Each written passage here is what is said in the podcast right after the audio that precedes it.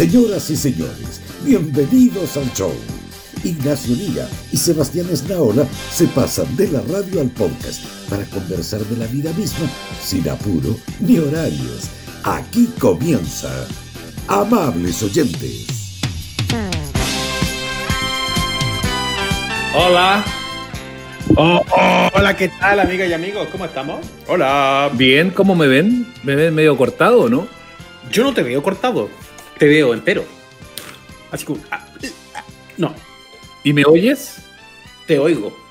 Ah, te qué oigo. Yo te oigo. te con- oigo y te veo. ¿Tú me, ¿Tú me escuchas y me ves así como cortado?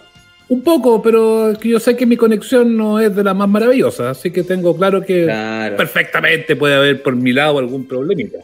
Es que usted está en el puerto. Usted no está en la capital. Se quedó allá. Sí, Qué lindo. sí, estoy en Valparaíso, me quedo hasta mañana. Eh, ha sido un fin de semana muy estupendo. Oye, qué regio. Cuéntale a la gente. ¿Cómo encontró su casa? ¿Estaba todo donde tenía que estar? Primer- primera, primera pregunta. Muy importante.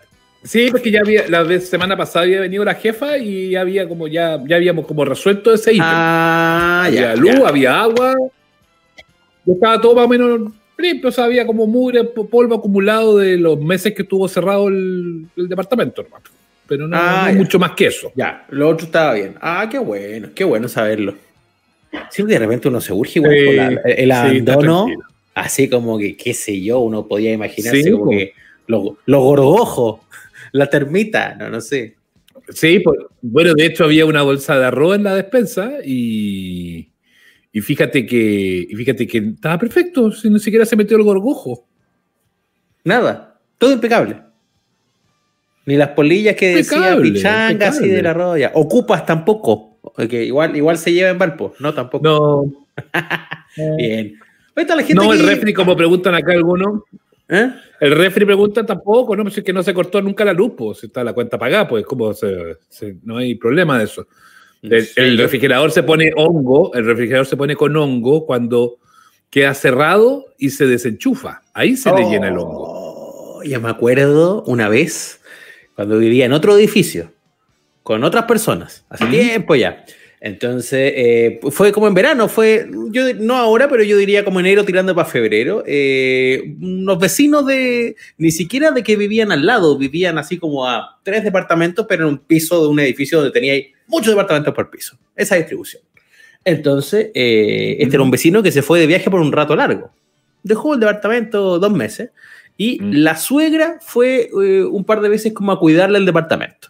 Porque, oye, suegra puede ir, qué sé yo, ver que esté todo en orden, regarme el cactus, no sé qué carajo tendría el vecino, pero la señora suegra, bueno, yo sé toda esta historia por lo que pasó después, por supuesto. Entonces, la señora suegra Sí, pasó a esta casa, revisó todo, chequeó que estaba en orden y encontró que el refrigerador estaba gastando mucha luz y se lo desenchufó. Me parece una muy buena medida, fíjate. Sí, la, la suegra creyó que estaba haciendo la raja esto, creyó que era una fantástica idea y se mandó a cambiar la veterana. Po.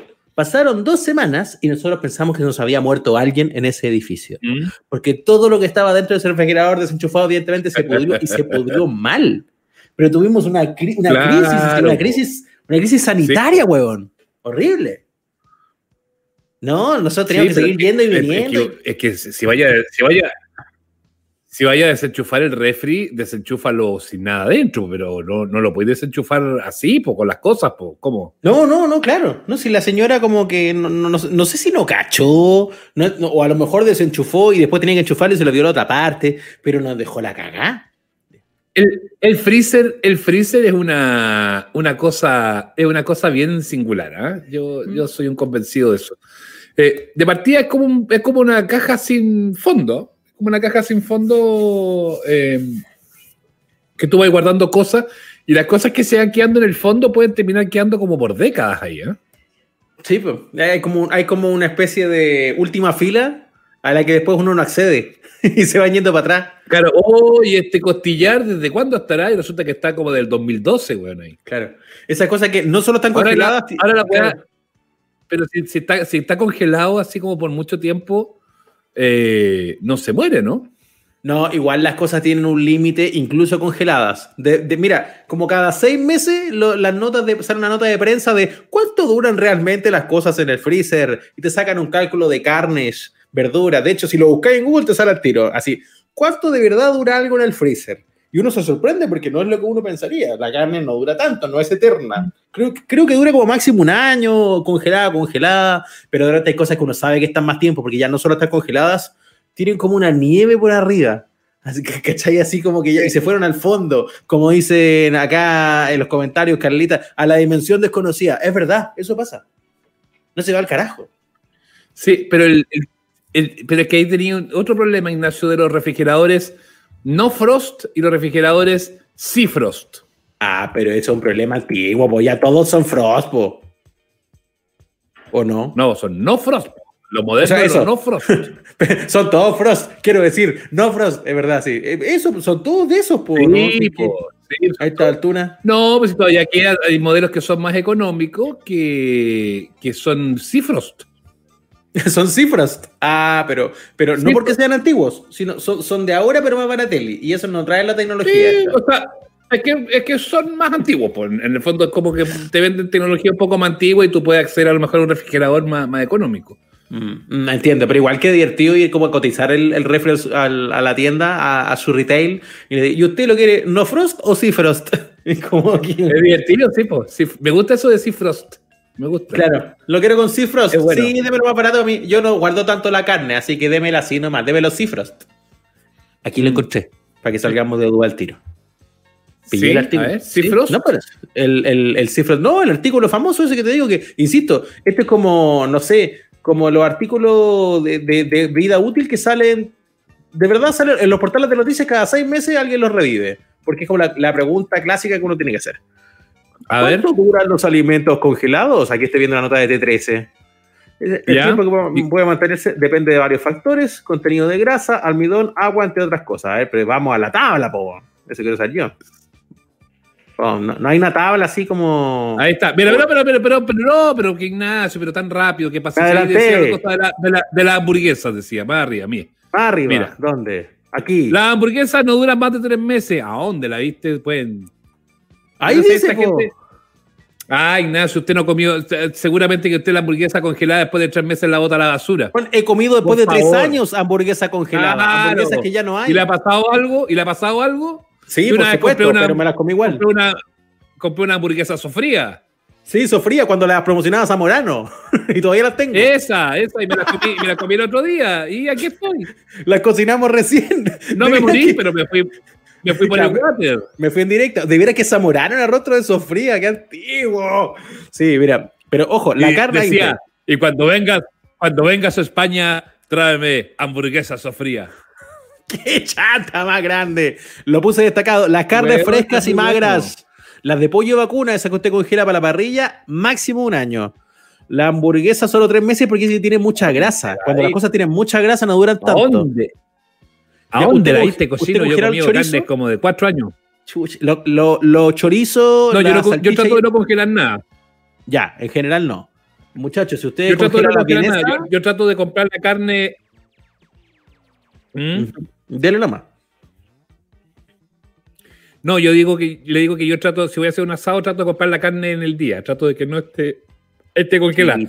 Ahora sí, pues me ha, ha tocado más de alguna vez guardar un trozo y que se congela. Y he comido unas carnes, Ignacio, de unos animales que tienen años de servicio en el freezer. Sí, claro, cosas bien sospechosas.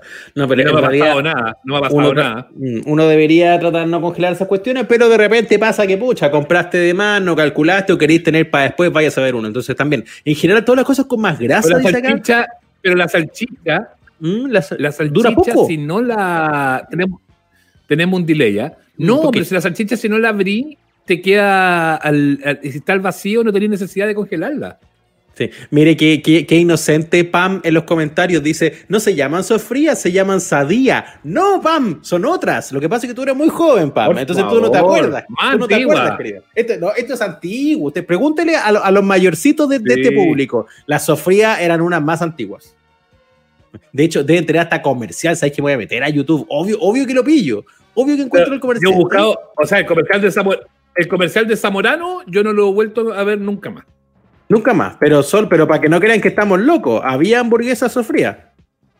No sé, porque hamburguesa, hamburguesa sofría era, era hamburguesa sofría era auspiciador de la Unión Española, acuérdese. Uy, de veras, tiene que haber. ¿Cómo no va a haber hamburguesa sofría? Mire, mire. sale. Mire, mire esa Unión Española. Mire esa Unión Española. Hamburguesa sofría. ¿Ve que no estamos locos? No estamos locos, sí, existían. Hamburguesa sofría. Sí. Era de la época de Banesto. Sí, cuando vengas a España, tráeme. Pero el tema es que la hamburguesa sofría el comercial de la tele, porque era de la época que Zamorano jugaba en el Real Madrid. Y auspiciaba las transmisiones de partidos del Mega. Y el comercial lo hacía Zamorano. Y el remate era: Y cuando vengas a España, pues tráeme hamburguesa sofría. Eh, qué lindo. ¿Usted está, tomando alguna cosita o no ahí en el puerto? ¿Qué, qué tiene vaso en la mano? Uno tiene, no tiene nada. Tomé tanto, anoche que no puedo tomar. No, es que tomé ah. demasiado anoche, que bien cocido. Así que no, no, no, no. Hoy día estoy. Con los, los, vecinos, que lo fueron a ver, ¿no? Que vi unas fotos que puse ahí. Es que nuestros vecinos tenemos una, una comunidad de vecinos acá que están más encerrados que, que, que Alf. Y que por eso se juntan acá y tenemos una, una, terraza acá en el edificio, una terraza panorámica. Entonces nos podemos juntar en el exterior, no corremos riesgo de, claro, eh, de la no ventilación como hablábamos el otro día. Sí, eh, es bien agradable. Yo también me junto con amigos. De hecho, ayer fui a un parquecito cerca de mi casa. No conocía el mm. Jardín Botánico de Ñuñoa. ¿Usted lo conoce? ¿Lo ubica?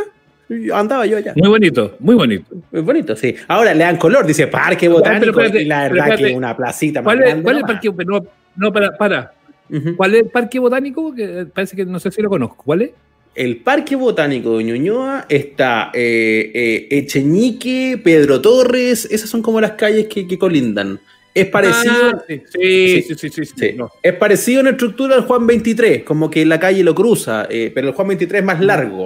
Largo. pero, pero, pero, pero este es parecido, tiene más variedad de arbolitos, es bonito. pero ese no es, pero ese no es, no es el Parque Pucará. No, no sé, no sé si estamos hablando del mismo, pero yo lo, lo tagué así. el, Pocará, está. ¿Mm? El Pocará está ahí en Echeñique entre Montenegro y la que viene después. Sí, yo creo que es el mismo, Frente a la cuarta compañía de bomberos. Yo creo que la misma, Pero uno lo, pone. Que, está al frente de la compañía de bomberos. Sí, uno lo pone así como en la búsqueda y te sale Jardín Botánico, ñoñoa muy bonito. Ah, pero le, pusieron un nombre pituco, porque ese, toda, la vida, usted sabe que yo soy, de, yo soy del barrio. Toda mi vida esa weá fue el Parque Pucarapo. Pero mira, sí parece que, ahora le, subieron el pelo. Mm. No, lo que estoy viendo yo acá en Google Maps es que, hoy que no puedo abrir tantas cosas porque como tengo una conexión media mula. No, te va a quedar la cagada, no. Ve una, ¿no? funciona también. Ya, pero aquí está cargando. No, no, no. Así. No, pero mira, no, pero mira, si ahí ya me quedo claro. Es lo mismo. Ya. Es lo mismo, es lo mismo, lo mismo. Ah, eh, voy a mostrarlo ahora. Hoy todavía está Mario Luca, ¿viste? Eh, vamos a sacarlo el asunto y te voy a mostrar porque es, lo mismo. No es lo mismo, es lo mismo que eh, parece que hay un sector del parque que tiene esa denominación, fíjate. Ah. Y que por eso se, por eso se, le termina llamando así. Pero usted dígale con confianza, este es el Parque Pucará, le puede decir a sus pololas con las que va para allá. Eso, no es un problema. Yo les dije, juntémonos en la Plaza Pucará. Me dijeron, ¿Eh? no, pero, es lo mismo. Están los dos ahí. La Plaza Pucará está dentro del Parque Botánico. ¿Viste? Pero. Montenegro, Montenegro, mm. Pedro Torres, ¿viste? Esa es la... Ahí estaba yo. Me fui ahí, ahí están los bomberos. Ahí están los bomberos. Y ahí está la parroquia de, de ahí, de, que es de ese sector, que es la parroquia donde se han hecho los funerales de todos mis parientes, porque todos vivimos ahí en el barrio. Son todos del barrio, pues ahí mismo. Oye, la lecera. Ya vamos a hablar de funerales a propósito de Julito. ¿ah? Eh, sí, lo tenemos medio pendiente, pero íbamos a conversar de eso hoy día. No, solo le quería decir que este parquecito. Murió Julio Videla. Murió Julio Videla. Solo lo quería decir para cerrar el tema que este parquecito me, gustó. Se puede llegar en bici, ahí mismo. Eh, había harto niños jugando, buena distancia, harto aire libre, harto arbolito. Me cagué con la alergia un poco, pero filo. Igual, me gustó. Así yo puedo ver a mi gente. No, pero aire libre. Parque, sí.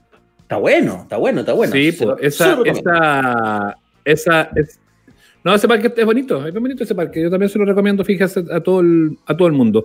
Eh, está bien bueno ahí en, el, en Ñuñoa, se va por ahí por, por Pucará, por la calle Pucará y llega al, al, al parquecito. Oiga, tenía yo helando lo que me iba a tomar ahora para el live, entonces lo voy a ir a buscar y usted me, me, me lea a la gente unos segunditos. Yo leo, yo leo mientras tanto, sí, yo leo mientras tanto, yo leo mientras tanto. Eh, Parque Pucará, dice ahí Rodrigo Ramírez. Eh, por favor, dice literalmente, no entiendo lo que hablan ustedes. Está, oye, que está lento la internet hoy día acá. El Parque de Inés de Suárez es muy bueno, dice Danilo Ramírez. Eh, parte de los mensajes. Para los cumples de perros le entregan bolsita de doco a los otros perritos. Dice, están hablando como de. La gente acá habla de otras cosas. ¿De qué están hablando? Propio. ¿Tienen cumpleaños de perros? ¿Se celebran los cumpleaños de los perros? ¿Hacen de perros. Muchacho. Ah. Oh, yo, no, yo, yo estaba no. convencido de que esta cerveza tenía una tapa twist yo no hago eso. Y, eh... y no, y no es. Me caí la mano. Y, ahí, y es como que te rompí la mano. Y es como ah. que es como que te rompí la mano. ¿Dónde estoy? Estoy en Valparaíso. Estoy en mi, estoy en mi departamentito de Valparaíso aquí disfrutando hasta mañana. Mañana en la tarde. Me qué re. Eh, eh, mira, mira qué bueno ir ganando gente. Mira, qué bueno ir ganando gente. Primera vez que los veo en vivo. Saludos desde Vilcún, dice Pablo qué lindo. Salu saludos y salud. Saludcita. Aquí estamos. Mm. Saludos y salud. Saludos cordiales. Mañana se vuelve al colegio por acá. Terrible, dice. Oh, de, hay gente que le hizo caso a la realidad, campaña del ministro. Gente que le hizo caso a, a, a la campaña de 300 sí, palos, la que comentamos el otro día. Yo tengo, yo tengo un dilema porque mi hija mayor quiere volver al colegio y nos está persuadiendo de que la mandemos al colegio, pero nosotros no la queremos mandar al colegio. Mm, pero por las semanitas que quedan, que no son tantas igual. Pues. No, pues, pero, no. no. pero ella quiere volver. Pues. Claro. Pues si es para ver a la amiga, no mejor que, que, haga. Entonces, igual es complicado. Poco, ¿no? Mm, sí, sí, está medio jodido, es verdad. Mm, Giselle manda saludos pero por es que tampoco, se puede, tampoco la idea es que se estén juntando tanto. No, sí, es verdad. Bueno, mm, ahí, tampoco hay, la idea que, que, se vayan, se junten tanto. Mm. Pero insisto, Oye, váyanse todo al parque, vayan hay a una la campaña plaza. que. en la plaza. Sí, esa es la otra, pues si se va a juntar. Oye, vi, me mostraron hoy día, a propósito de eso, de la, de la paciencia, hoy día un, un tuitero que no conozco, que se llama Benjamín, subió un video de una campaña que hizo el gobierno alemán para, para pedir que la gente se quede en la casa, pues no, no es que ellos allá están en la, en la, nueva ola y todo eso, no la nueva ola de los bailes, sino que ah, eh, en, otra, en, en, otra dimensión del, del, del, asunto. Sí, por supuesto. De la, de la pandemia. Y me veo, ¿no? ¿Estoy ahí o no? Sí, sí te veo, te veo. Sí, Pese a sí. todo. Ahí está. Uy, que se... Lo voy a...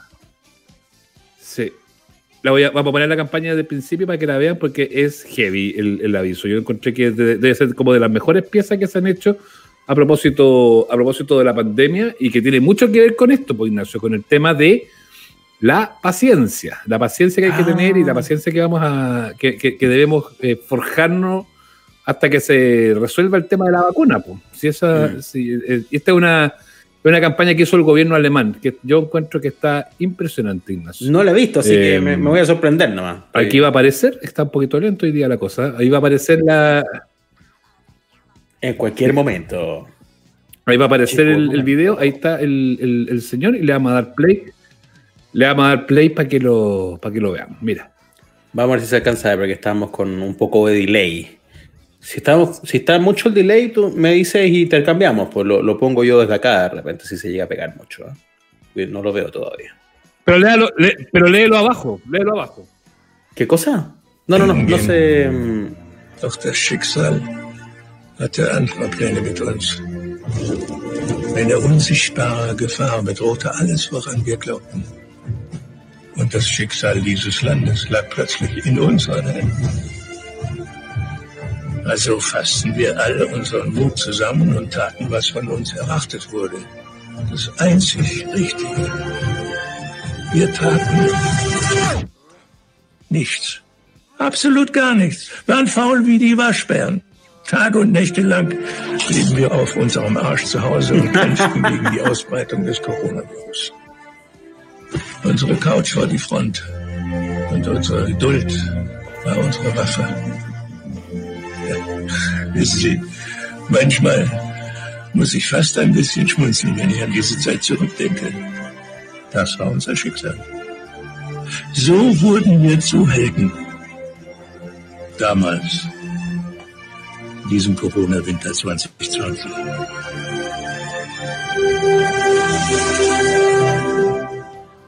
Está muy bueno. Extraordinario, ¿no? Está muy, muy, muy bueno. La cagó. Claro, así. Y fuimos héroes y nos cuidamos haciendo nada. Tirándonos. Tirándonos lo que dejé Está como, bueno, como si fueran los veteranos de una guerra del, del futuro. Está excelente. Muy buena.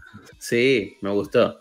Eh, lo bueno es que los que somos flojos ya llevamos años de práctica. tiramos las bolas. Claro, nos tiramos las bolas, justamente. Oye, muy, muy bueno, me encantó. Pero la guerra era nada. No hicimos absolutamente nada.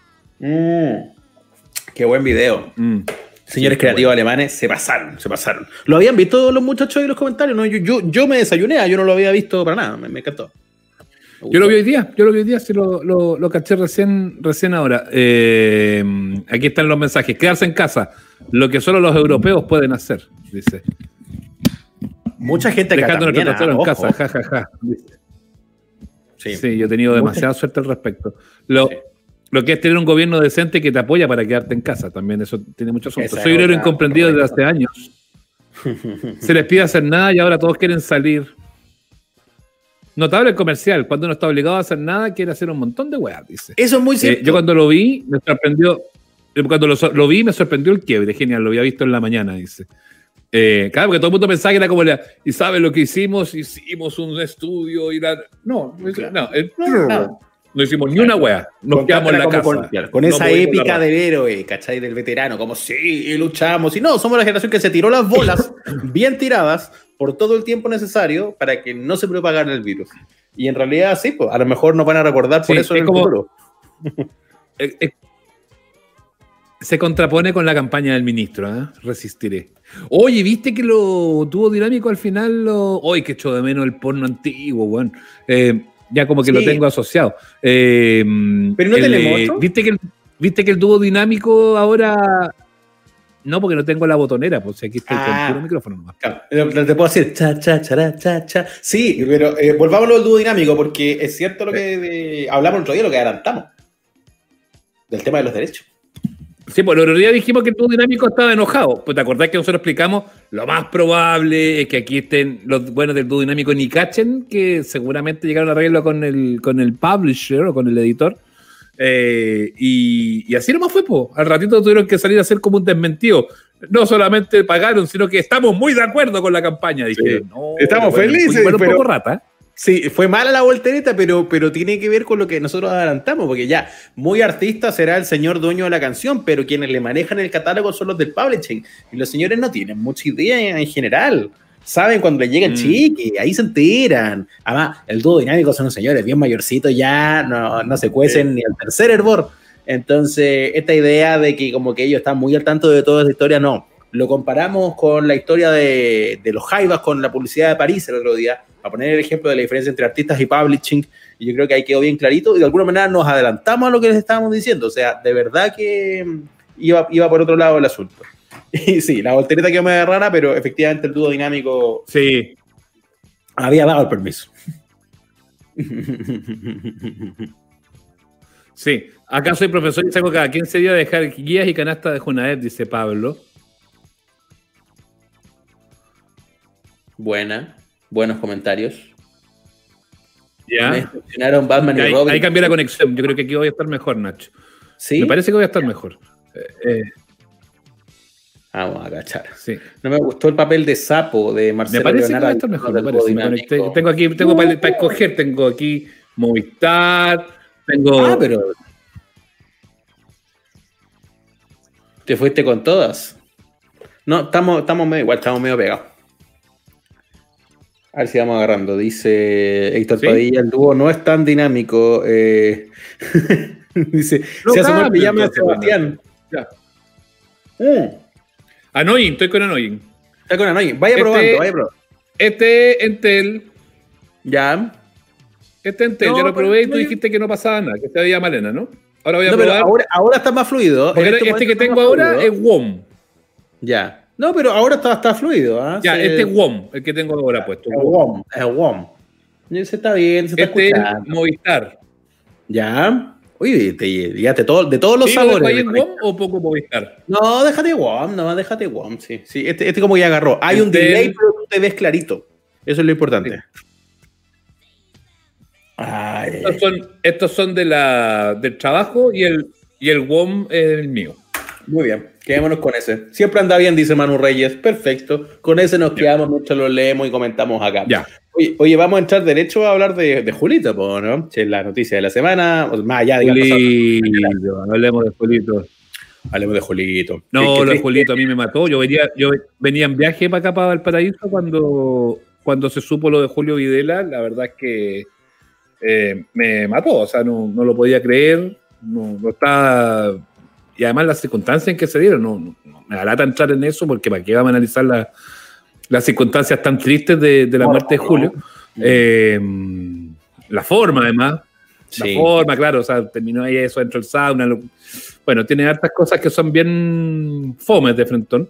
Y, y nada, pues yo creo que más que acordarse de, de- o, o que pensar en la forma que fue súper triste y dramática, hay que pensar más bien en, en, en el legado de Julito, en todo lo que fue, lo que pasó con Julio, en toda su historia. Eh, muchos han quedado y hay harto weón que empieza, ay, pero si él no, no reconoció a su hijo y todo.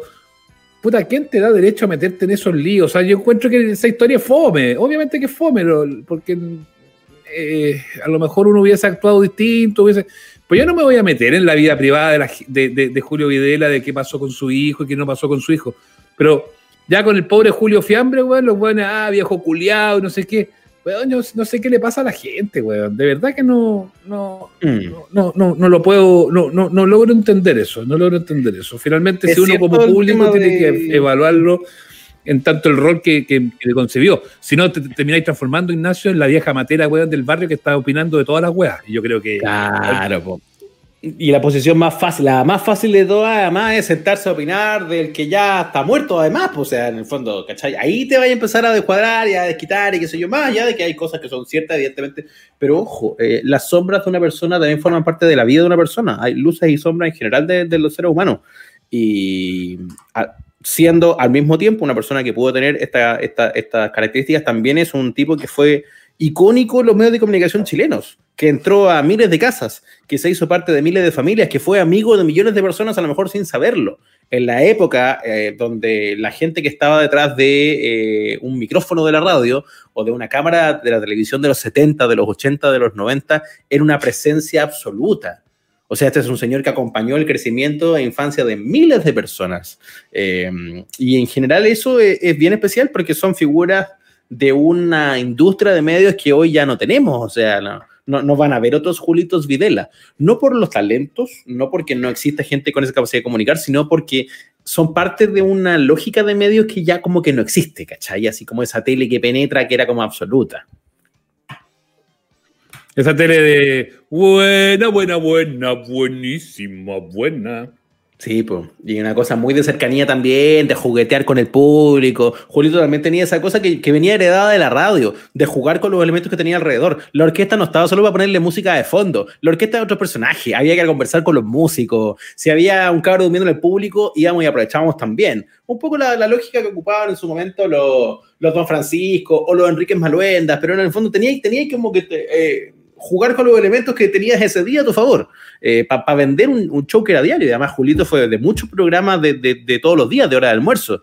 Eh, muchos se acordarán del Acompáñeme, pero ese ya es de los 90 en el Mega. Sí, pero antes de eso hubo harto, estaba Cordialmente, que era de RTU. Yo me acuerdo harto de Cordialmente. Cor era el que veía cordial, mi casa. Cordialmente, cordialmente en... Y yo te diría que antes de RTU, yo te diría que es como de la época de que era Canal 11. Seguro que sí, pues sí, además partió, partió, o sea, yo no sé si partió, pero hay archivo de Julio Videla ya en el 13, de haciendo programas como estos concursos de comedia. De, tengo, tengo, tengo un par aquí entre medio, ¿eh? yo estuve, estuve haciendo una, mm. una, investigación al respecto. Así sí. que vamos a buscar. Mira, mira con quién está ahí, con Daniel Muñoz. Qué buena esa historia. Daniel a Muñoz, ver. que era, era el sobrino. ¿Quién le dijo? ¿Quién le contó? La, ¿Se escucha o no? La tía Piro me dijo, estaba con una sonrisa de oreja a oreja. Dijo que jamás había visto algo tan... Um, Impresionante. Tan cómico, tío. que apenas lo vio, se mató de la risa. Ay, ahí se lo cortó. Estamos, estamos de vuelta después de esta breve pausa comercial. Sí, ahí nos quedamos como en la mitad del, del video Es que- de Julito. Es que aquí, es que aquí pasó un, un impasse, pero fue una falla humana, no de esta persona. Alguien trató de hacer algo para mejor, no salió para mejor, pero fue con muy buena intención. Así que Ah, lo valoramos igual. No, no hay problema. Oye, ¿te comparto yo uno mientras? Porque Sí. yo- Porque aquí tengo, aquí tengo el gag que estamos viendo. A ver, dale. No, se ahora tengo la conexión mejor. Mira, ya ni me pego. Hola. Belende, como hay tantos artistas mexicanos en el Ah. festival, pues el Falta Belende podría llamarse Belende. Podría... ¡Ves, Jurton! ¿Y usted, Nacho? Ah. ¿Va a alcanzar a llegar a la quinta? Es que depende de que no me falle la credencial, por Dios. A mí no me falló. No, La mostré, la mostré y entré al tiro. sí, ese es el miedo que tengo, tío, que, que la otra vez la mostré y me la cortaron con una tijera. Sí, y ahora la tuve que corchetear. Pero esa risa era muy buena. ¿eh? Recuerdo la primera vez que vine a cubrir el yo- deberíamos tener esa risa. Hay que ir a buscarla de una biblioteca de audio. Sí, tío, esa risotada grabada. programa, Yo las tengo, yo las tengo en un, en un computador viejo. Córtela, córtela. Sí, ¿Cómo no, tío? Pero tengo que encender ese computador viejo para poder conseguir la Claro, risa. de hecho, el archivo se llama, el archivo se llama, el archivo se llama Risas Videla. Maravilloso. Ese programa que estamos viendo es el programa satélite de Viña que se llamaba No te pierdas el festival. Y el- Exacto, que era, claro. era cuando, cuando el festival no tenía el mega. Claro, y el gag de Daniel Muñoz con Julio Videla era como del año 97 más o menos.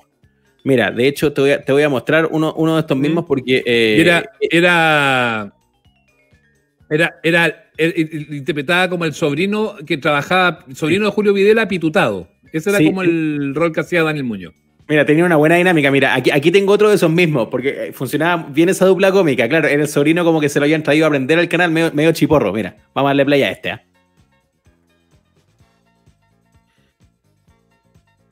¡El mejor! ¡El mejor!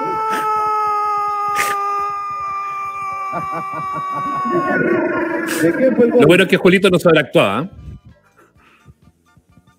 ¡Grande, tío Julio! Muy pesado. ¡Copiloto del Teniente Bello! Bien, Nacho, bien, Nacho. ¡Ganador del primer concurso La risa. Oh, Pero siempre el mismo chiste. Último programa. compró su primer sombrero de piel de dinosaurio donde golpea el bonito. Aquí estoy frente al top 6 de la canita al aire. Dios mío. se la tiró igual. Oh, un rasguño, un rasguño. un. A mucha honra. Lo- Top 6. Top 6, sí. Lo A último que hizo, dice ahí, Error de un programa que antes se con Paulina Mañer, pero con Paulina Mañer terminaron peleados. Top 6. Ah, de veras. Voy a interrumpir eso. Voy a interrumpir eso porque. Para poner, para meter, para meterme en eso. De veras que fue una, Sí. una polémica en su momento. Sí, lo, lo cubrieron programas así como Alfombra Roja, esas cosas.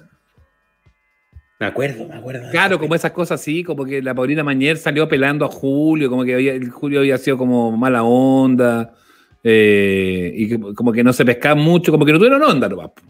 Mm, mm. Pero mira, yo lo más antiguo que encontré de Julito, surfeando en las redes, porque esto va allá, que igual es recuerdo a mucha gente, qué sé yo, no te pierdas el festival, eh, insisto, del 97, con el mega ya consolidado, y Julito Videla ya tenía como 40 años de carrera, pues, ¿cachai? Entonces, Eh, pues, traté de irme más para atrás y encontré algo de 1979.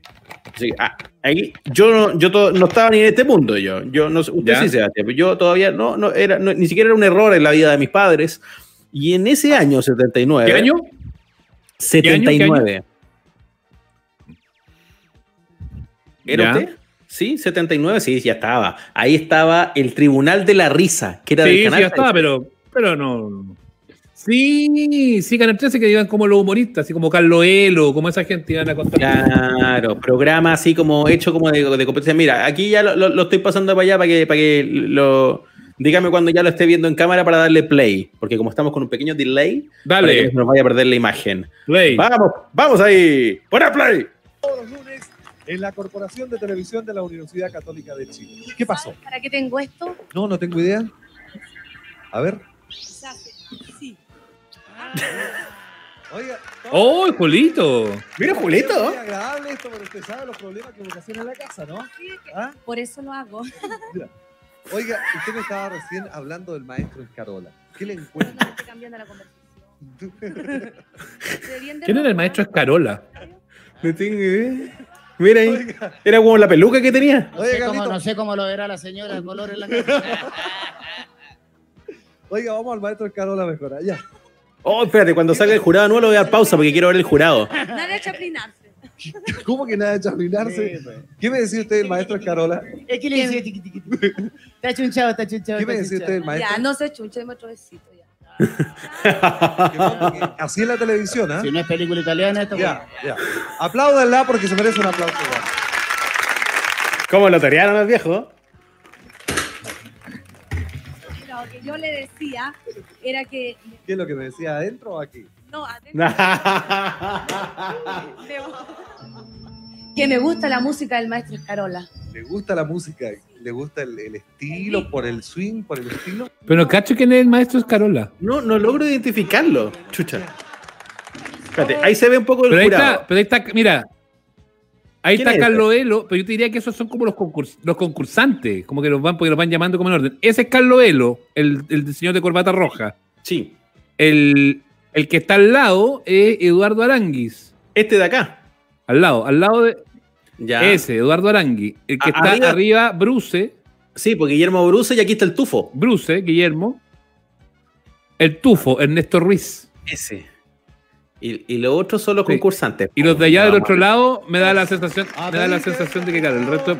Ah, mira, viene, viene un chiste de Carlos Elo, ¿ah? Escuchémoslo. A ver si es bueno. Carlos Elo, Señoras y Carlos Elo muy Muy grande. Buenas noches, muy bienvenido al Tribunal de la Risa. Aquí estamos ya cumpliendo ya casi un año de, de, de- del Tribunal de la Risa. Eso. Usted sabe los problemas que tiene Julio en la casa son terribles, pero hay que... Oye, ya lo wean en 79, ¿ah? Julio Vidal. Sí, te deseo toda clase de éxito este año nuevamente y el próximo que viene y que las cosas salgan como sabemos que tiene que salir. Porque no solamente es la mejor compositora que tenemos en Chile, una Contemos chistes, Carlos. Vamos, sí. así que el aplauso debe ser doble y además no me ponga los viejos. Ah, a Scotty Scott, que está ahí. Oh, puro personaje muy antiguo. Ya, pues en vamos. cualquier trabajo, en cualquier especialidad artística, durante mucho tiempo ya es una gracia. Yo, ¿para qué le digo nada? Yo conozco algunos compositores que a la segunda canción ah, ya están componiendo calcetines en la casa. Uy, Carlos Elo, ya, po. Estos también son graciosos. Hay tontos. sí. Dicen acá que no se escucha, Carlos Elo. ¿Es verdad que no se escucha, no? Yo lo escucho clarito. ¿Le podéis subir, Nacho? Yo también, ¿pero ¿le podéis subir? Que me trajo aquí, yo fui su Chile, pues. Si no hay vacante, yo no soy vaca, pues. Oh, No, si que no hay trabajo. Yo sé que ustedes no trabajan nada porque no quieren nomás, pues, pero ah, trabajo, yo quiero trabajo, trabajar hasta para tener hasta plata para comprar cosas. No, no, ya está. No pasa nada con Carlos Elo. Si vengo muchacho, ¿ah? Uy, así a cada rato. Hola. Otra vez el tonto. Diga nomás, usted, virochito. mire, ¿para qué está, no envejeció tan bien este, esta rutina de Pero- Carlos Elo? ¿Para qué estamos con cosas? Pero no, cort- pero no corté, pero no corté el chiste. Está. Lo al menos corto me ahí. expectante. Pero si no estaba contando nada. No estaba contando ni un chiste. Todavía estaba haciendo como el. Pero estaba contando el chiste del, del señor que era medio tontito, de acuerdo a lo que dijo él, que no, no suena que era muy Ah, educado eso, pero. Ya, vamos, vamos a ponerlo. A, a ver, si total le quedan 40 segundos. A, a ver si lo salvamos. Ya, ah, pon la cuestión, pues pon. Hasta plata para comprar cosas. No, no, ya está luego. Está luego. Entonces, si vengo muchacho, ¿ah? Uy, así a cada rato. ni- Hola. Otra vez el tonto. Diga nomás, usted, virochito. Que me trajo, pi. Aquí a Fello Cachile. No hay trabajo. Si así el tonto ronto durante 20 días. Hola, me da trabajo ahora. El jefe de estación dijo, bueno, ya, ¿cómo me salgo de esta, eh? Mire, ahí hay un alto elija. Sí. Entonces, parte de aquí, aquí en Mapocho, aquí está la segunda línea. Eh, Y empiece a lijar la línea del tren y la va limpiando. ¿Eso es todo? Eso es todo. Gracias. Después hablamos de la plata, ¿eh? Ya después hablamos de la plata, lo de menos. Y ahí estaba la estación Mapocho lijando el tipo cuando A los ocho días el jefe de estación recibió un telegrama y decía, llegué a Puerto Vara, mande más lija. Oh. Este malo, weón. Oye, impresionantemente Malo. mal. No, tu- tuvo mejores jornadas Carlos Elo, hay que decirlo. Sí, no. Gran, No. gran humorista, Carlos Elo. Oye, esto fue lo último, ¿ah? Hola, gracias por acompañarnos. Hoy les traigo un invitado de alto vuelo. Sí, el casi único y casi inigualable galán de las once comidas. La sensación de los interneses. El hombre al que todos TKM. Directamente desde Lo Prado, Julie Vinelli.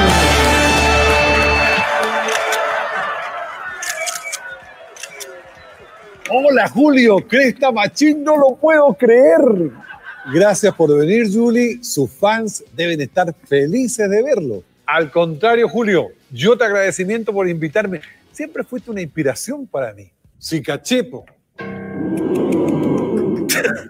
Esto Usted era por el sello personaje que tenía en internet, ¿no? ¿Cómo lo Julio, la campaña para. Pepsi.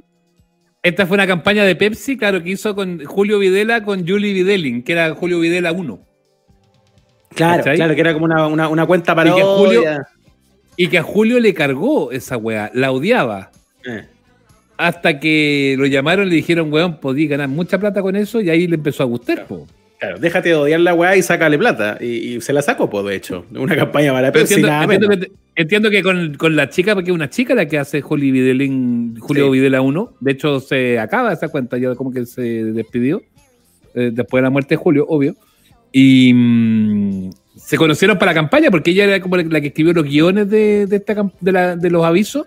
Y entiendo que fue como muy bueno porque como que Julio la miraba primero como con harto recelo, pero que después terminó entendiendo, riéndose y, y como que le dio la, la bendición para poder hacer los chistes. Mm, claro. el joven me hizo de las computaciones, mi teléfono de los antiguos, tiene botones chiquititos. Por eso escribo de los horrendos y la gente pensó que era de las diversiones. La fama tocó a mi puerta y yo la invité a tomar unas once comidas. A propósito, hemos tratado de recrear las famosas once comidas. ¿Lo hicimos bien?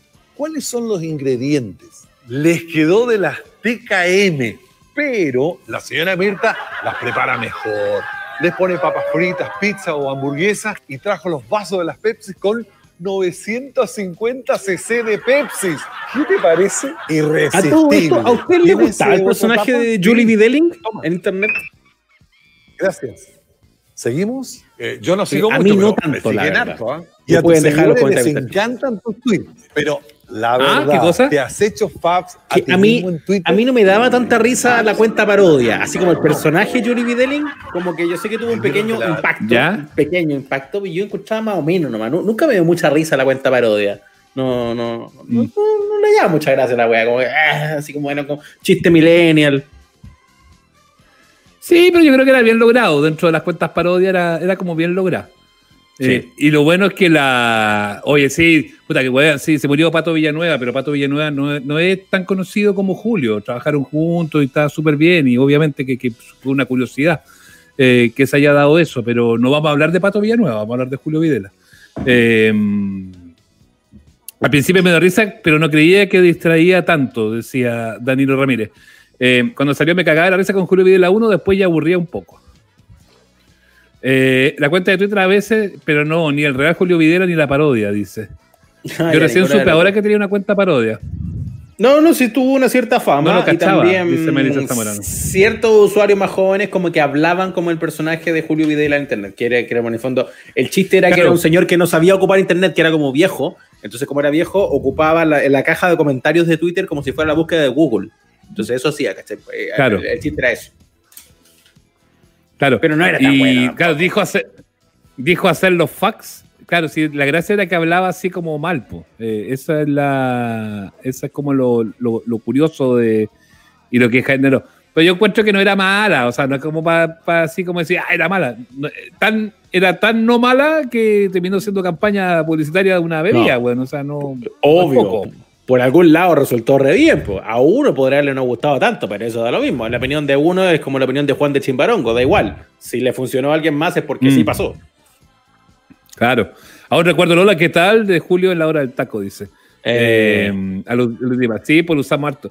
Usamos harto. Yo encuentro que Julio, bueno, Julio, no hay tanto registro de esa época, pero Julio fue muy trascendente cuando trabajó en la década del 80, Nacho, en la radio Portales. mm, Ahí fue el pináculo de Julito Videla. sí. Era como el Eh, rey ahí. El mejor en- momento que fue que fue cuando partió de- con Cordialmente y que después se transformó en Acompáñame, pues en el, en el Mega. En- primero en Canal 11 y después en el Mega. Pero esa época en Portaleando la Mañana tenía el, el programa que era la- el, el matinal de la radio Portales. eh, eh, el Julio Videla, weón, tenía una sintonía, pero monstruosa, monstruosa. O sea, nivel, nivel Rumpi en sus mejores años. O sea, como para que lo entiendan a lo mejor lo- lo- los más jóvenes. Y, y tanto así, y era tan importante en la radio, que cuando se va a Cordialmente, tenía un problema, porque Cordialmente partía a las doce y media. Y el programa de la radio Portales terminaba a la una. Ya. Eh, entonces tenía media hora que tenían cruzados, pues, ¿cachai? Mm, perfecto. Y en, lo- en los tiempos, en los tiempos, en- entonces había algo, había que resolverlo de alguna forma. Y era tan importante y tan trascendente lo que hacía en la radio y tan emergente lo de la tele, que a diferencia de cómo sería la lógica y a diferencia de lo que pasaría hoy, Julio grababa la tele. La primera media hora de la tele iba grabada. Cáchate. Y para poder completar su programa en vivo. Y, se iba, y se iba 15 minutos antes de terminar el programa en la radio para llegar a- justo a la tele. Y mm, en el fondo tenía esa como media hora en el limbo. Pero hoy por hoy, obviamente, que cualquier animador diría, no, yo tengo que grabar la radio y la tele es la prioridad Obvio. y me tengo, tengo que hacerlo en vivo. Bueno, en el caso de Julio Videla, el caso de Julio Videla era al revés. Él le, tuvo, él le exigió, porque como era una estrella en ese minuto, exigió que si querían en ese horario tenía que grabar la primera media hora del programa de la tele y esperar que él terminara su programa de radio. Genio. Tremendo. O sea, de las encarnaciones más exitosas de este Portaleando la Mañana en manos de Julio Videla, porque la marca es histórica y ha tenido varios animadores, pero le- en los años en que él lo hizo, que Pero la- fue. Pero la de fines primera, yo- yo, 70 te diría que el la primera, 88. Sí, aquí lo claro, yo te diría que la primera, el primer portaleando era, era, de, era de Julio. Yo te diría que era el primero. Después hubo muchos otros que lo hicieron, pero me da la sensación de que el primero que lo hizo fue Julio. Acá lo tengo, mira, empezó el 76. Quizá negro, quizá negro Calderón. Sí, del 76 al 88 fue Julio Videla en Porteando la Mañana, así que probablemente eh, fue, eh, si no fue el primero, fue de los que lo hizo famoso. Ah, estoy leyendo una, una pequeña reseña Sí. de, de portales y tuvo un animador eh, antes, pero que estuvo muy poquito, que se llamaba Antonio Castillo, y después se fue de una Julio Videla a hacer de alguna manera también el concepto del matinal radial, que significa tener un equipo, que también era parte del programa, aunque no saliera al aire, él los presentaba, Mm. jugaba con ellos y tenían su propia música, la productora, la secretaria, el control que iba pasando, el señor de los diarios. Perdón, ahí hay mucho de lo que nosotros también fue nuestra educación radial y que terminamos echando la talla en la hora del taco. Pero jugar con esa, ese tipo de cosas, volver protagonistas a los que pasan por detrás. Laura, Súper. uno de los guiños, y si te acordáis, y si, y si no lo han visto, amigos, ustedes que, que a lo mejor no han escuchado todos los podcasts, eh, lo hablamos con el Leo Caprile, ¿te acordáis? Mm. Eh, y el Leo Caprile, el programa que él hacía en esos tiempos, a fines de los 90 en la Radio Nacional, que lo hacía con el Charola Pizarro, se llamaba Nacionalmente, en el fondo era Portaleando la Mañana. Sí, un programa que Sí. tenía cierto modelo de, de realización y que se hacía de esa, de esa forma. Y la- una de las cosas que es súper recordar, porque también se murió el Moncho Silva. No sé si tú conociste a Moncho Silva, un- que era un cantante y locutor de, también de ese No. mismo tiempo. Eh, y la gracia, la gracia es que la radio, Moncho Silva, una gloria de la radio y también cantante, ¿ah? cantante de, diversos grupos, de la nueva ola y posteriores. Eh, la gracia que tenían esta- estas radios, que habían eh, Valparaíso, justamente donde estoy yo ahora, eh, era muy fuerte radialmente y tenían radios filiales, pero no la misma radio, no eran radios de cadena como ahora, pero las radios ahora tienen una transmisión en Santiago, salvo algunas excepciones, como la Bio Bio, en fin, eh, tienen una radio y transmiten con repetidora. Pero la gracia es que eh, acá tenían la radio, ponte tú, la Portales, tenía la Portales de Santiago y la Portales de Valparaíso. Y así, bueno, minería, cooperativa, en fin, todas.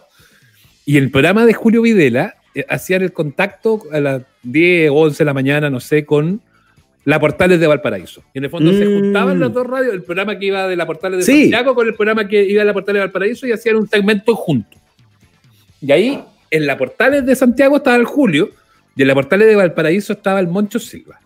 Ya. Bueno, y esa- esos minutos eran, pero para apretarse la guata de la Una risa. joya, pero para apretarse la guata de la risa. Ponían una música de Barry White. Después lo- seguro que después tenían lo- una, una- una muy clásica, porque todo tenía cortina en ese programa, porque todos los elementos eran así. y había una cortina de Barry White, la típica como que estaba el tema de amor, y eso era como el contacto con la portada de Valparaíso. Yo tengo la sensación de haber escuchado eso. Puede ser, puede ser, puede ser. Barry White usaba harto Julio en su, en sus programas. Sí. Eh, y después ese modelo de contacto se replicó mucho, pues. o sea, después Julio lo hizo con otros locutores. Después Moncho Silva se fue, a la- porque en el fondo, como la graduación era pasar de la Portales de Valparaíso a la de Santiago. Y Claro. Moncho Silva se fue a Santiago y entonces Julito hacía Portaleando la mañana y el Moncho Silva hacía Portaleando la tarde. ¿Cachai? Mm.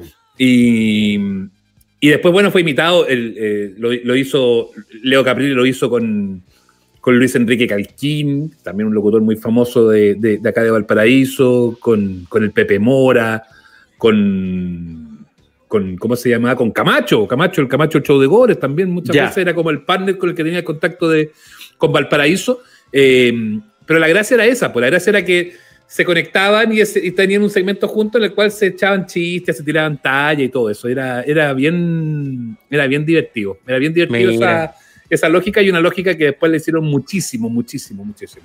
Ahí hay mucha escuela, ¿eh? dos glorias de la radio que además perdimos el mismo año. Moncho Silva también falleció eh, víctima del COVID este 2020 y ahora tenemos en circunstancias también muy Mm, tristes hace la, la de Julio Videla, sí, hace poquito, los dos se nos murieron este año. Eh, pero esa, esa cosa que tú rescatas ahí es muy buena, en el, en el fondo de un espíritu muy lúdico de la radio, de aprovechar todos los elementos que tenías alrededor y de ser muy generoso en el aire. El programa no solo se trataba de ti hablando, tú tenías que eh, echar mano de los otros elementos porque jugaban a tu favor, era bien de equipo. Y, y eso es escuela para mucha gente. Así como en el podcast con Leo Caprile mencionamos la influencia de Videla y Moncho Silva, también hay otra conversación en los podcasts que la recuerdo con Lucho Hernández y JL Godoy, que también hemos tenido- tuvimos otra conversa Mm. bien, bien de radio, bien de anécdota. Y para gente como el, el Lucho, que tiene mucho de esa, de esa influencia de la vieja escuela radial, desde el humor, el tono, la manera de contarte las cosas, también hablaba de eso. O sea, hay gente criada eh, con la leche con chocolate y el portaleando la mañana, ¿cachai? Y eso se Mm. ve entra por osmosis en, en- en algún lado. A mí me encanta esa radio. Sí. Eh, me, me encanta esa, esa, ese, ese, ese espíritu de comunicar que tiene mucho que ver como con, con hacerte sentir eh, que, tienes un amigo al otro lado y que pasan cosas mientras te hago el programa. Es mucho de teatro de la mente. Eh, eh, jugar con todos los elementos a tu disposición, tener a, la mano las cortinas. entonces, es divertido como en el fondo hemos dado una vuelta enorme en términos de tecnología. y de otras maneras de comunicar, pero estamos de nuevo rescatando cosas que son súper esenciales, que están en el espíritu de esos antiguos programas. Lo que hacía Julio Videla de Porteando la Mañana, lo que hacía el Moncho Silva en Valparaíso primero, luego acá en Santiago, era construir comunidades, era hacerte sentir cómplice. Porque además, si Sí. tú escuchabas día a día el No, pues- programa, eras parte de un relato que, era, que tenía mucha, mucho matices, mucha sutileza. Sí, porque tenían los personajes, porque tenían muchas cosas. eh, y, y a la larga, bueno, es lo mismo que se da ahora aquí con ustedes, pues muchachos, que nosotros lo estamos leyendo aquí al lado, que estamos, que nos llegan los mensajes. La diferencia era que en esa época o teníais que llamar por teléfono, y que muchas veces no llamáis por teléfono para el aire, sino que como para que alguien te tomara el recado y, tú, y, y Mm. se lo pasara a, a Julito o, en fin a otro. Eh, y, y la otra era mandar cartas, pues, mandar cartas Claro. a la antigua, pues. O sea, escribir la carta, llevarla al buzón, mandarla y esperar que llegara a la radio. Esa era como la forma de, la forma de comunicarse que, que- que tenían en, eso, en esos tiempos. Y es, y es bien bonito porque, claro, va de la mano de eso. Pero la construcción, estos gallos fueron secos porque lo, lo hicieron bien de instinto. Eh, uno lo hizo un poquito más como de imitación. Nosotros, yo no, no, no- diría que las, las cosas que hicimos nosotros fueron imitación, pero sí mucha inspiración en. Que yo algo que siempre se lo he dicho al Leo, o sea, yo hay muchas cosas que me he inspirado en él como para, para hacerlas después en los programas que hemos hecho que tienen esta tecla. Eh, pero estos gallos lo hicieron a puro instinto, por Nacho, a puro instinto. Mm, sí. No, no, no, no- no había, no había mucho, mucha, muchos ejemplos previos. Eh, mira, voy a poner un poquito de Julio, cuando, porque después de la Portales, la Portales le fue tan bien que después se lo levantaron, pues se lo llevaron a la chilena. Eh, y ahí Ya. hay un poquito más de, de registro estos de audios.cl, ¿ah? la página que está haciendo Gonzalo Araya con algunos eh, recuerdos de radio y que está súper buena. Mira. Se escucha, ¿no? Sí, está bien. Los Beatles, los invitados de cada semana aquí en la radio chilena. Y entre los Beatles elegimos a uno. Hoy le tocó el turno a John Lennon. Están, están cortadas las canciones. Claro, pues.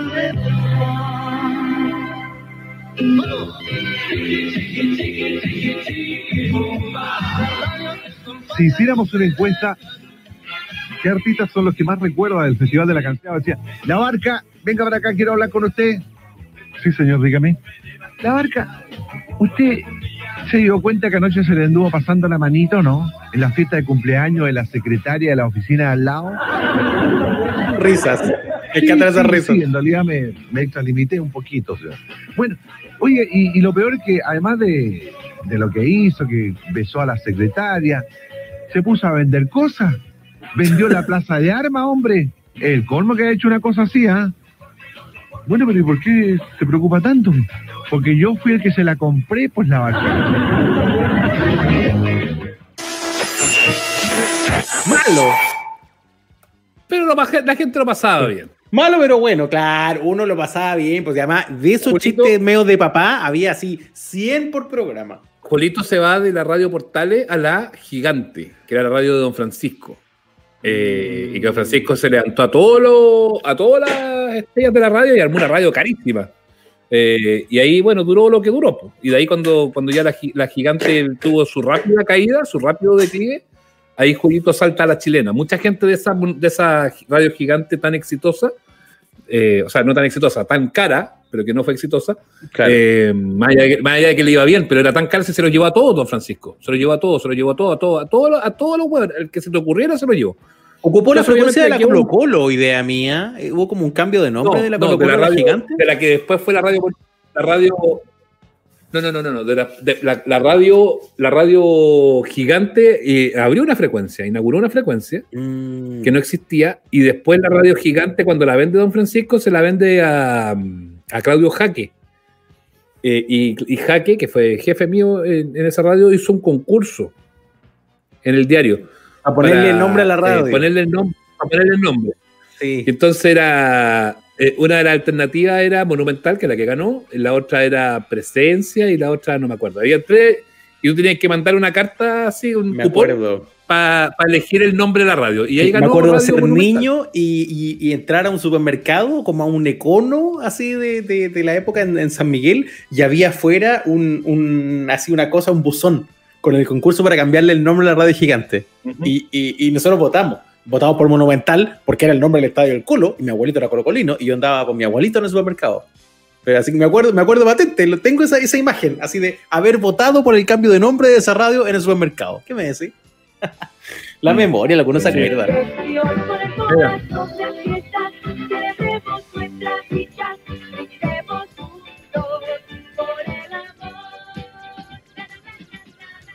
Y esto Esta es- es CB60 Radio Gigante transmitiendo experimentalmente desde sus estudios en Santiago de Chile. Radio Gigante está en proceso de pruebas técnicas finales para iniciar sus transmisiones oficiales el próximo día primero de julio de 1988. ¿Qué hubo? Manso tema. Viste la señal. Era, Radio Gigante trans- Esta es CB60 Radio Gigante transmitiendo experimentalmente desde sus estudios en Santiago de Chile. Será muy importante para Radio Gigante y en especial para su personal técnico el conocer la opinión en este momento de sus ocasionales auditores respecto de la calidad de la emisión que está llegando hasta sus receptores. Por tal motivo y por espacio de una hora, nuestros teléfonos 22 10 75 Ah, Uno podía llamar para saber si sonaba bien. No, pues tú llamabas y decías, oiga, yo estoy acá y su- suena muy bien. Claro. Aquí, eh, aquí di- desde, desde Lampa se escucha más o menos así. Buena, el feedback. Sí, yo la primera, yo la primera radio en la que trabajé fue en la radio eh, nacional de Chile. Pero trabajé muy poquito tiempo. Eh, a mí me llevó un profesor, Gerardo Ayala, me llevó a trabajar a la, a la radio nacional, pero trabajé muy poquito tiempo. Porque estaba, era chico yo, estaba como en segundo año de la universidad y la verdad que estaba como, estaba más preocupado de la universidad y, de, y del Sí. hueveo en torno a la universidad que de Sí. trabajar. Porque, Y estás echando de todos los ramos, entonces mejor termináis la carrera. no, no, no, no, no. No, no, no, no, no, no, ¿No? sí, siempre. Ignacio, periodismo. no sé yo, pues. No sé, periodismo. Ignacio, periodismo. El, periodismo, no juguemos. Eh, el, eh, no, no, no, no, no, pero estaba más preocupado de, obviamente, de ir a la universidad, estaba con todo ese rollo, pero también del hueveo en torno a la universidad. Pues, no tenía ganas de quedarme trabajando en la noche, tenía ganas de ir a la fiesta, en fin, todo eso. Eh, entonces duré poco. Eh, entonces, por eso yo siempre me la salto, porque creo que fue, sí, fue la primera pega que yo tuve, pero fue muy poco, como que no me quedó mucho de ahí. Pero mi primera pega, pega, pega fue la Monumental, po. Fue que era en la radio, en, en los viejos estudios de la, de la radio gigante, ahí en la calle Condel. Esa fue mi primera, mi primera radio. Ahí yo llegué a fines del 98. Llegué a, la- a- hacer la práctica. Mi jefe era Ricardo. Soto eh, y, y fue ahí sí, po, ahí aprendí a hacer radio, en la radio Monumental. Qué buena historia. Cualquier escuela, po. ¿Viste? Parte de esa escuela es la que Mm. deja el señor Julio Videla, po, a quien estábamos recordando ahí a propósito de la nostalgia. Hay mucha, mu- mucho archivo. Harto- hay harto de tele de Julio Videla para el que quiera revisar. eh, de radio no tanto. Y yo también siento, igual que tú, Seba, que, que los momentos donde más brilló Julio Videla, más allá de que tenía también una cosa bien recordable, es en la radio. ¿no? La, la radio, una weá así. Tenía un universo de personajes y un lenguaje en el Portaleando la Mañana que es eh, impresionante. O sea, es una, una cosa que hoy ojalá lo- los comunicadores nuevos que se dedican a otras maneras de hacer, de hacer, de hacer comunicación, pero, pero en otras plataformas, pero que tienen la misma intención de hacer comunidad, de tener seguidores, de generar medios nuevos. O sea, ahí hay mucho para aprender y para imitar. Porque son maneras muy humanas de, hacer conexiones con la gente, de integrarlas a una conversación, de hacerte parte, de hacerte cómplice de lo que estáis haciendo. Sí, sí, yo creo que eh, en la radio está todo más o menos hecho. ¿ah? Yo creo que efectivamente un- que siempre se dice, ah, que como frase hecha. Sí, yo creo que efectivamente está todo como hecho. Pero hoy día a mí me da, y no es porque, no es por nada en particular, porque además igual es como que me autopele, porque yo hoy día tengo un programa de radio y soy parte de una radio importante y todo eso. Pero, ¿sabéis qué me pasa, Nacho, cuando recorro el dial de, de las radios en general, incluyendo la mía? Eh, hola, jefe, ojalá no se enojen. No me sorprende nada, weón. No hay nada Mm. que me enganche. Eh, todos los- todas las radios suenan igual, todas las radios tienen sus locutores iguales, todas las radios tienen eh, su- sus formas iguales, todas las radios tocan las mismas músicas, todas las. Weón, es de una homogeneidad en el weón, que es de verdad que es deprimente, deprimente. Y los programas de radio, los programas así como el de la. No, no quiero aquí levantar la bandera de que, ay, que la hora del taco que era el único. No, porque no solamente la hora del taco, o sea, hay muchos programas que fueron muy éxitos en, ese, en esos tiempos, y en ese tipo de horario, y antes y después. Pero, pero eh, hoy día es ese tipo de programas franjeados de, de cabecera de, de transmisión, tanto en la mañana como en la tarde, eh, weón, son decepcionantes, weón, de verdad, decepcionantes. weón. No, no, a mí me cuesta creer que, que haya tan poca creatividad, que los jefes, que la gente que está a cargo tenga tan poca visión de hacer cosas distintas y que terminen yéndose a la segura, weón, con una weá que dicen tres cositas, cuentan un chiste, tocan una canción y vuelven. De verdad que me, me, me da una pena porque siento que siento que eh, están de una u otra forma matando un poco el, el asunto con su homogene, homogene, homo- está bien dicho, ¿no? Sí, Homogene- homogeneidad, sí, que en el fondo Eh, que todo te suena igual, todo parecido, asustado, repitiendo las formas, porque, claro, están tratando de salvar las parcelas de público que quedan, pero eh, entre medio pierden el sentido de lo que hacen y el público se les va a ir igual en algún momento. Entonces, sabéis que mejor recupera el espíritu, porque de todos modos, la- esa necesidad de la gente te las va a llenar otra persona. Eso es lo que va a pasar. Eh, la gente va, va- va a buscar ¿Y eso que no está ahí en pasa? otro lado. ¿Y sabéis qué pasa? Lo que dice Claudio Carcey. Terminé poniendo, yo cuando estoy acá, eh, pongo la radio festival y me sorprendo y me río y, y me emociono con ciertas cosas, ciertos momentos. Puta, ¿por qué es radio antigua, pues, weón? ¿Por qué es radio que genera eso, po? Más allá de que sea lúdica, chistosa, en fin, todo lo que tú quieras, que a lo mejor habrá algunos que no les gusta ese estilo. pero es una radio que te, que te genera algo, que te genera un- una, una sensación. A mí me encanta cuando vengo acá al paraíso poner la radio festival. Me encanta, weón, me encanta, me encanta. Eh, y que va muy también en la línea de eso, y que son muchos locutores también de esa misma época, eh, y que de repente son algunos súper circunspectos y que te hablan así todavía, que tú decís, puta la weá, pero si, ¿para qué habla así? Pero bueno, pero es su sello, y igual te lo rematan con un chiste, o te dicen algo, o tienen un sello, o una frase. Carlitos Williams, ayer lo escuchaba en el despacho, weón, y, y- y que, un- que es como el, el que anda en la calle, es como el reportero clásico de móvil de la, de, de la festival. Y, y cuando termina los despachos, Carlitos Williams siempre dice, es todo. Eh, eh, la raja, pues, weón. Claro. Eh, Una marquita, una cosa tan un chiquitita. de- Exacto, exacto, exacto, no sé qué cosa, no, y el accidente, no sé qué cosa, no sé qué, es todo. Y listo, y cierra. Y siempre cierra su despacho con es todo. Eh, y, y esas son cosas que te evocan, que te generan, y, y tú mirás hoy día la, la construcción que se hace de las radios de cadena, o de las radios grandes, o de las. Eso, y, hay un temor, hay una falta de, de osadía y también una cosa de un poquito snob de encontrar todo como rasca. No sé si te ha pasado, Mm. Nacho, hablando como, como, como que todo este tipo de cosas dicen, ah, pero es que eso es medio rasca. Eh, no, pues bueno, no es rasca. Porque todo tiene que ser siempre tan sofisticado, bueno, si no es necesario que sea todo tan sofisticado. Sí, y además generáis, eh, no sé, instancias de comunicación más, más sinceras, más directas. Yo insisto, tenéis que tener como menos, men- menos grado de separación con el público al otro lado. Creo que tiene que sentirse más, más, más, más, más compinche, más cómplice. Eh, esa es una gracia de, de esta radio, de esos lenguajes. Eh, más allá de que tú te podís perder programas entre medio, si tú te conviertes en un habitué, tú vas a entrar como a otra categoría de, de entender el universo del programa, ¿cachai? de entender que hay como un lenguaje, que está lleno de chistecitos, que hay una referencia a algo que les pasó hace tres semanas, que el weón que va pasando afuera también tiene algo que decir, ¿cachai? Entonces, esa, esa cosa eh, no, no, no, no está inventada ahora, no la inventó la hora del taco, no la inventó esto no es Plaza Italia, no la inventaron los muchachos del acero en su momento, no, no, no, la inventaron weones muy antiguos, weones de los 60 y de los 70, lo inventaron los señores de las portales, de la chilena, lo inventaron cracks como Pechi Zapag, lo inventaron señores de la Colo Colo, o sea, señores que no teniendo nada eh, visual, ni ninguno de los elementos que tenemos ahora, eran capaces de transmitirte eso desde el puro talento, desde el ensayo rol. Y, y ahí hay mucho para rescatar. Por ahí yo leía en los comentarios alguien que decía que mucho del espíritu de, de, de esas radios y de construir comunidades de cómplices y de amigos se está pasando a los podcasts. Y yo coincido con eso en parte. Eh, ahí hay eh, la posibilidad de rescatar un lenguaje creativo muy rico. Eh, pero más que venir a reinventar la rueda, yo creo que hay que ir a mirar a esos señores del pasado.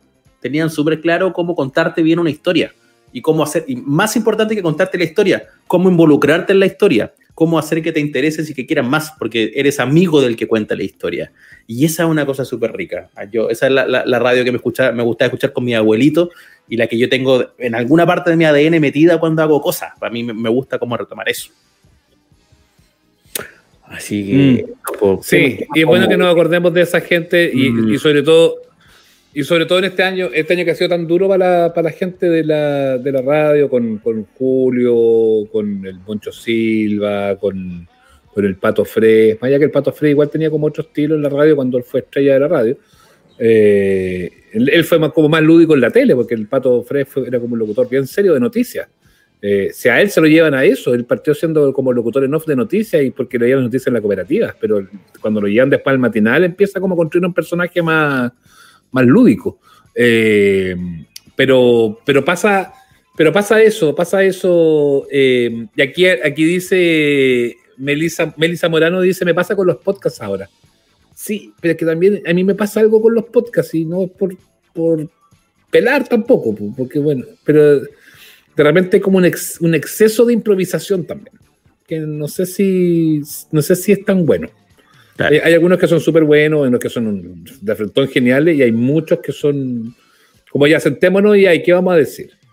Y, y ahí hay que tener una, un, un, cierto arte como para hacerlo, creo yo, y que no siempre sale. Sí, eh, igual con, claro, con todo lo gracioso o lúdico que podía ser la experiencia de escuchar a estos señores antiguos, eran también tipos súper, súper preparados. O sea, nada estaba al azar. Había una cantidad de preparación y un equipo que trabajaba detrás. Entonces, no, no estaba sometido a la improvisación. Eh, y eso también es otra cosa súper importante, porque sale tan gracioso y tan natural y fluye tan bien que fácilmente uno se puede confundir y creer que todo es lo que te está saliendo de la cabeza. Y no, pues, los gallos bacanes lo hacen parecer así, pero detrás de eso hay una pega armadita para que, para que ese relato lle- llegue así a ti. Mm. Bueno, un poco lo que nos pasaba ahí en esa experiencia del, del, del taco, porque fue, eh, Mm. nosotros teníamos una pauta, no te voy a decir que una pauta estrictísima, pero era una pauta bastante estricta y que teníamos que cumplir y todo el mundo pensaba, ah, pero si sale como tan fluido. Bueno, una de las gracias de que salía tan fluido era que teníamos pauta. Eh, eh, y, y esa, y esa, ese es un juego que al menos nosotros nos replicamos hoy en el podcast y que, que hay semanas muy buenas y hay semanas que no son tan buenas y, y ya está, porque el podcast tiene otra lógica y nos dedicamos a hacer otro asunto, pero, eh, pero eh, yo creo que la, en los- la genialidad de este tipo de programas, así como Julito Videla, como lo que hacía Caprile, lo que hacíamos quizás nosotros, yo me subo a ese, a ese Olimpo sin merecerlo, porque creo que ellos eran mucho más geniales que nosotros, Eh, o lo que hoy hacen Lucho con JL en la activa, en fin, como Mm. todo ese tipo de cosas, eh, la gracia es que eran una, como una desestructuración muy estructurada. Eh, Sí, pues. no, era, no era locura ni era nada al azar, sino que estaba todo fríamente calculado y programado. Claro. ¿Y por qué eso- parece y eso- tan así? ¿Por qué parece tan fiesta así espontánea? Porque son tipos muy, muy talentosos, por eso, porque son tipos que Mm. son geniales, pero detrás de pero descansan en una estructura para que esas cosas salgan bien. Y, y quien no lo entiende quiere imitar eso solo desde la fiesta. po. Y, y ahí es cuando de repente se diluye un poco. En eso creo que la Mm. comunicación también tiene que ser responsable. Hay una manera de hacer las cosas para que no divagues, pues, ¿cachai? Y para que la gente Mm. se pueda involucrar en el relato. Eh, uno puede Mm. aprender, insisto. Y los podcast pros que tienen pega de track, guion, producción, marcan diferencia y se nota así, pero es que eso es distinto, po, porque no vaya a comparar, eh, no sé, pues, matriarcalmente hablando, o las amicas con radio ambulante. Claro. Son distintos, po. Son géneros distintos dentro del podcast. O sea, se- hacer podcast es como hacer radio. Hay radio que hacen noticias, hay radio que hacen entretenimiento, hay radio que hacían radioteatro, eh, distintos géneros dentro del asunto. Sí, Eh, no tiene mucho son- sentido comparar. son incomparables Radio Ambulante, Radio Ambulante que tiene guion, que tiene historia, que tiene todo eso, con Tomás va a morir, que tiene otro, otras cualidades. Eh, y ojo, Tomás va a morir es el más escuchado de Chile eh, y es una gran pieza de humor. Eh, creo que los últimos exponentes de aquella radio fue Martín Chávez, era bueno Martín Chávez. Eh, los relatos de don Julio Videra con el viejo chico de café eran notables, le dice el doctor. Eh, Ustedes también, muchachos, lo del taco, sí, ya, gracias. Eh, va en lo que cada uno busque, dice Caldita, por supuesto. Ahora salvo un par de radios, todo reggaetón Luis Fonsi y ahí ya chao. Y ojo que la radio, pero independiente de lo que toquen de música. Eh, porque en algunas No, no radios. música. Porque algunas radios como la activa tocan efectivamente música de ese tipo, pero los programas que hacen son bien interesantes, son bien buenos, son bien de, de- de escuela antigua. Y ojo, Radioactiva, y cu- hoy es la número uno. Eso te iba a decir, y curiosamente, justo con programas bien estructurados y bien hechos y con gente talentosa que trabaja, Mitch, número uno. Claro. Sí, la gente no es tonta, po. Para que de repente el que Bueno. está súper asustado, el señor que está súper preocupado de, ay, no vamos a perder audiencia, vamos a perder el rating, ojo, ojo con volver a la conversación, ojo con recuperar una cosa tan, tan humana de la necesidad de dialogar en el año donde más necesitamos conectar con el otro. Eh, pucha, hay gente todavía haciendo bien la pega y buenos Mm. espíritus para rescatar. Yo insisto en eso, hay que ir con más cariño y con más respeto con lo que hicieron grandes viejos que pasaron por acá antes de nosotros, porque ahí hay mucho que nos puede servir para estos momentos, ¿cachai? Por muy modernos y por muy nuevos que seamos, las necesidades que tenemos son más viejas que el León Negro. Queremos conectar con otras personas y queremos reírnos, porque el mundo en el que vivimos no es fácil. Sí, sí, eso. Ahí, rescaten a unos que les gusten. Para mí, los mejores hoy por hoy que están haciendo radio, o por lo menos los que a mí más me divierten, son Lucho con JL.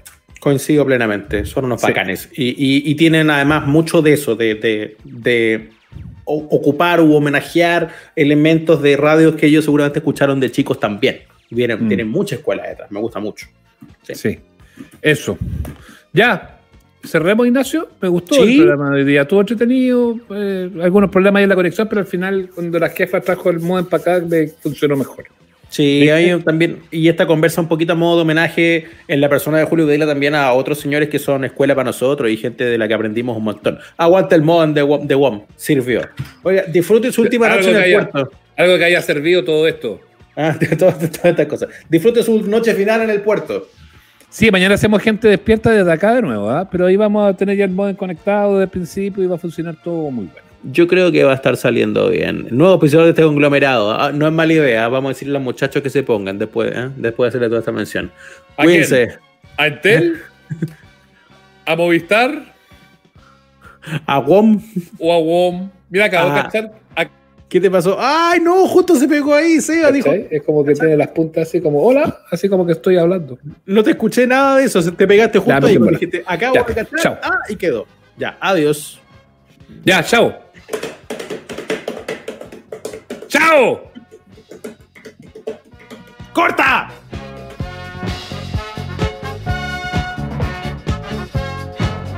Hasta aquí llegamos.